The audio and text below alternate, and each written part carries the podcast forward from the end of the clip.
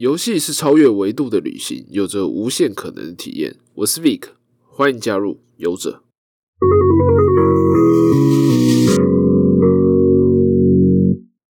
Hello，大家好，我是 Vic，欢迎收听游戏大小事。这个节目呢是在收集最近的游戏资讯，分享一个普通玩家略懂游戏的想法。首先要谈到呢，就是今天的焦点，Amazon Luna。他们的云端串流服务正式推出了，他们有整合他们旗下的 Twitch，还有跟 Ubisoft 他们的合作伙伴一起推出这个服务。他们初期的时候会以，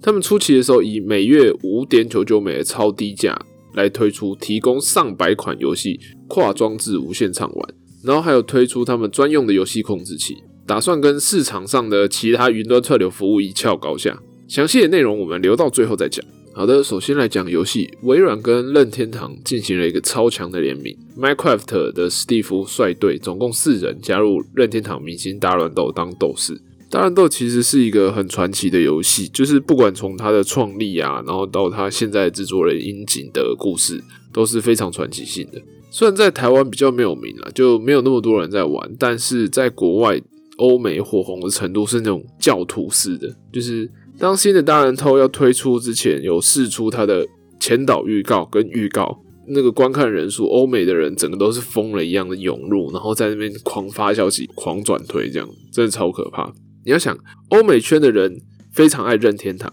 然后当然都是任天堂的大集合，想当然了，他们会对这款游戏有多疯狂。现在又有一个操作量级的 IP Minecraft 跟大人都合作，所以当然想能想象那种疯狂程度很可怕。甚至一度把推特都弄荡掉了。虽然推特没有出来承认说是因为这个消息的问题，但这个巧合大家都直接认定为是这样的。这次他们引进了四个新的参加斗士，就是就是史蒂夫跟戴夫啊，没有了，是史蒂夫跟 Alex。就是你在创建 Minecraft 的角色的时候，他一开始给的男版的跟女版的外观，在后来制作团队有把他们命名，就叫史蒂夫跟 Alex。另外还有两个经典的角色，就是僵尸跟 Endman 中介使者。制作人樱井有说到，其实 Minecraft 的角色创作的过程比想象中的还要困难。虽然设计外观、动作、声音等等都比较简单，毕竟它是像素化的东西，但在城市方面会比较困难，是一个很巨大的挑战。现在所有地图也被重新设计过，因为要配合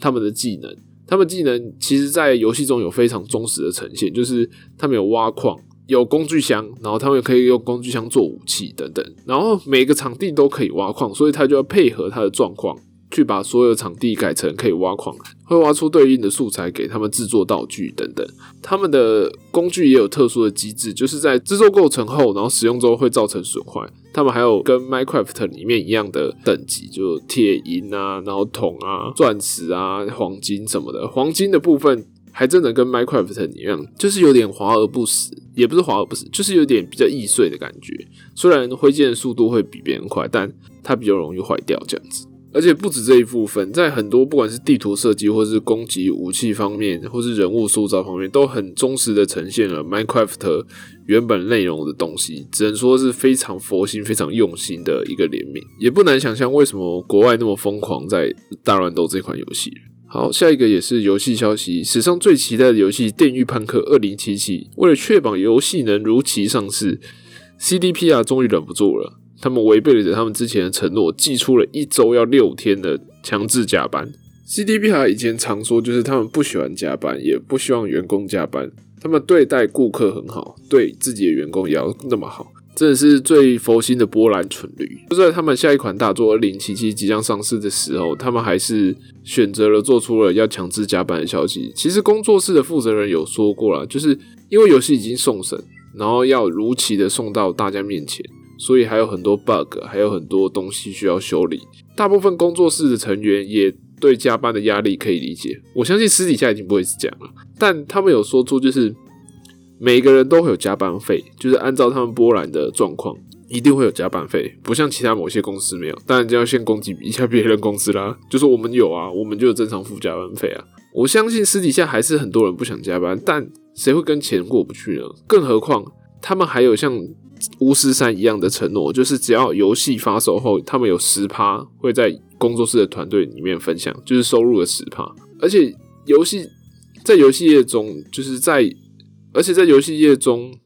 而且在游戏业中，其实加班是很常态的事情，尤其是在你是一款超巨型的作品、超令人期待的作品要上市之前，有很多很多最后一步需要调教的东西，大家都会拼了命，然后去加班。他们很愿意加班，不是每个人，但是尤其是高层，一定会很愿意去加班，很努力的去加班，想把那款作品修到完美。底下员工当然不一定会同意，但有时候为了公司文化，有时候为了钱，当然还是投入下去。当然，也有些人是真的为了游戏好。这状况是被一封匿名的电子邮件爆料出来。毕竟他们之前都很爱讲说哦不会加班啦，我们讨厌加班什么的。但工作室负责人就出来讲了，因为整个工作室都是很认真的全速运转在赶这款游戏当中，大家都希望把最后的心力不要。因为这样子而做的不完美，他当然知道说这跟他们公司常常想说减少加班的想法，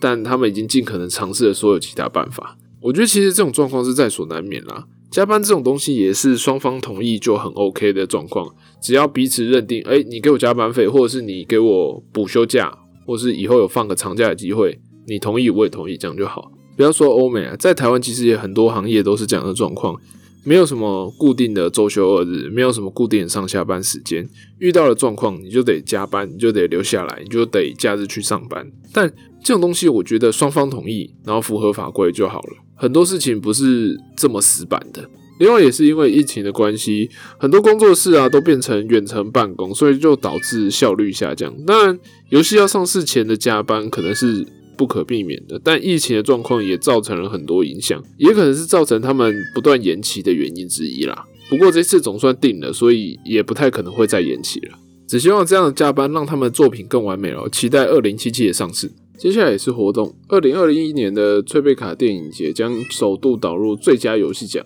并特请了小岛秀夫等游戏人担任专业的顾问。虽然一部分可能也是因为疫情的关系，所以才让他们。更重视电玩这一块，但是被人家承认的感觉还是蛮爽的。除了小岛秀夫以外，他们还邀请了 E A 的前任创意总监 Bin，然后 T G A 的创办人 Jeff，然后还有江湖本色跟心灵杀手的游戏编剧担任这个奖项的顾问委员，算是蛮用心的啦。他们的副总监听到，因为武汉肺炎导致很多电影都没法实地拍摄，但电玩制作还是不断的持续进行。虽然像刚刚讲的有一些远端的状况，但是比起电影的制作进度还是比较持续在做的。而这些部分很多地方电影界都可以去参考。其实一直以来我都觉得游戏是不输给电影，甚至超越电影的一个艺术。因为你想嘛，电影就只能走向已知的结局。不会有任何你观众可以跟电影互动，你只能事后参与讨论。但是在游戏的过程中，你是亲自的去体验操作并控制整个方向的走向。而且在游戏中，你永远都是最核心的那位，永远是故事的主轴，不像电影是去看别人的故事的感觉。你能选择自己怎么做，了解为什么要这么做，然后发生了怎么样的事情，最后导致了什么结果，你自己最清晰。你自己就是故事的主角，所以我觉得游戏的表达一直都比电影来的更深刻。当然不是全部游戏都是这样，但我主要想表达的就是，游戏能带给你的感动不会亚于电影，甚至更深于电影。因为电影是固定的节奏、固定的内容、固定的走向，但游戏却可以依照你自己的想法、你自己的意识去改变。就像游者的 slogan 一样，游戏有着无限可能的体验。所以看到这则新闻，让我有那种游戏终于被承认、被理解，能站到台面上给大家看的那种感觉。当然，我不一定要获得别人的认可，我们自己也有自己的奖项、自己的好的内容、好的推崇我们好东西的方式。但别人也承认了这个东西，代表着我们能做得更大、做得更远。这段听起来有点有点灌鸡汤的感觉，但就反正就是很开心啦，很开心。好的，下则新闻是有关于花钱的新闻。Steam 的万圣节、秋季跟冬季的特卖时间都曝光了，在十到十二月三波总共会进行三次特卖。以往来说，万圣节特卖会特卖很多的恐怖游戏都会特价，然后秋季跟冬季特卖就是以 Steam 来说相对大的特卖活动，通常都会附带一些小游戏，可以让你拿到一些徽章啊，或者是玩一些小游戏得到折价券的。其实我也好一阵子没有买游戏了，每次买的游戏都没玩完。甚至连打开都没打开过，我真觉得蛮浪费的。但是看到很便宜又很容易忍不住下手，而且虽然 Steam 现在很多季节性的特价，然后很频繁，但是如果它又是那种最低折扣，就是历史最低、历史新低的折扣的话，还是会有点忍不住想买。这时候就只好把旧的游戏赶快打开来，就是玩玩看，就哎这些游戏都还没玩完，然后赶快玩这些游戏，就让自己知道不能再买新的游戏这样。然后其实我已经很节制在买游戏，我 PS 四到现在其实也只买了一两款游戏，然后玩的时数都超过一百小时的那种。偶尔那种单机游戏想玩的也是跟人家借来玩这样子。Steam 上就比较难了，还是有那些买了完全没有打开过，或是玩了一下就没有再碰的游戏。毕竟 Steam 的特价实在太多了，然后它游戏又更多样化、更多元，所以你真的是看到特价的时候你会忍不住。我有曾经买过，最印象深刻就是蝙蝠侠。的三代组合包，那时候超级便宜，好像只要五块美元还是多少，就是那时候还还接近原价的时候的时候买的，超级便宜。但我只开过一款，然后玩过十几分钟就没有再玩。所以游戏这种东西也是有点像女生的包包，或是有些人的鞋子这样子，你可能就是买来不一定会带，但是你觉得一定要有那种感觉。不过最重要的是，买了这款游戏，你觉得好玩，觉得值得，有体验到一些东西，那就是最好的。当然，前提是你真的要去玩一下它，至少载下来玩个十几分钟再试试看嘛。OK，希望大家接下来的愿望清单都有最低的折扣。好的，回到我们的焦点，阿玛总的 Luna，阿玛总 Luna 云端的串流服务真的正式的公开了，结合它的退取，就是它旗下退取其实是它的产业，然后再跟它的合作伙伴 Ubisoft 的游戏做出最大的串联效果。它在开放的初期就提供上百款的热门游戏作品跨装置无线畅玩，然后也有另外推出游戏控制器。其实这两点也不是什么特别的地方，所有的云端串流都是往这两个方向去做的。就是跨装置的意思，就是你不管在平板、在电脑，你都可以随时切换，然后只要玩到走到哪就可以玩到哪。然后游戏专用控制器当然就是他们特殊的摇杆。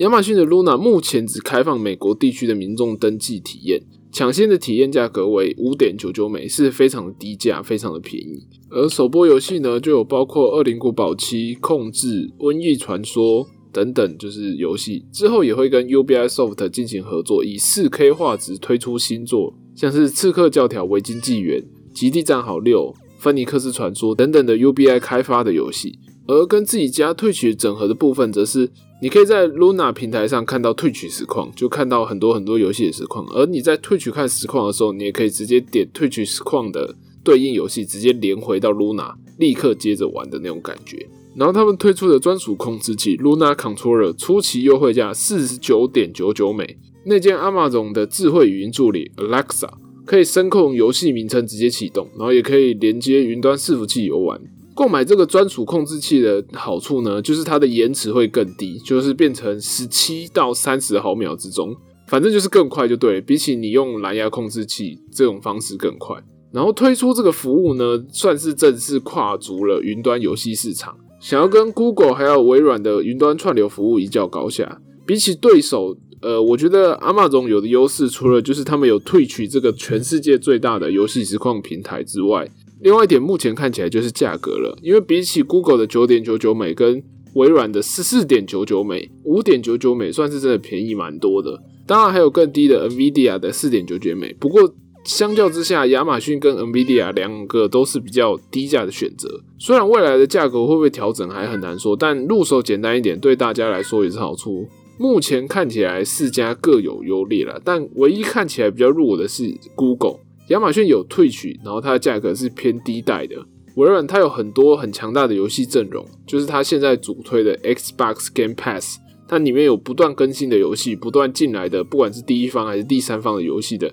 内容强化。然后 Nvidia 它是硬体商，然后它价格又是最便宜的，所以他们都很吸引人。反倒是 Google，其实它已经推出云端串流服务很久了，但是。目前看起来还是没有什么大动作，好像有点小打小闹的，也没有什么更加比较能比较的地方。但毕竟它是 Google，我们还是可以期待一下它到时候会强打哪一块。因为有听说它就是也有挖角蛮多一些游戏工作室的高阶主管，或是一些游戏设计师啊、编剧等等，然后成立他们自己的工作室，开发游戏不是一朝一夕的，所以能期待他们到底能端出什么好菜给大家吃。云端串流到底会不会是未来的主流的游戏运行方式，还很难说。但我个人是蛮期待，如果走到哪，不管用什么装置，只要有顺畅的网络，都可以玩三 A 大作的话，那真是很爽的一件事情。你也不用去在意你的硬体够不够强，只要在意你的网络够不够就好。希望这几年可以看到这一块的突破。然后这几天都在看 L 二 L 世界赛，上期有的跟大家讲嘛，现在已经打到小组赛阶段。目前看起来台湾是没什么机会进到八强了，但还是持续看下去，为他们祝福吧。好的，今天就到这边了，我是 Vic 游者，下次见。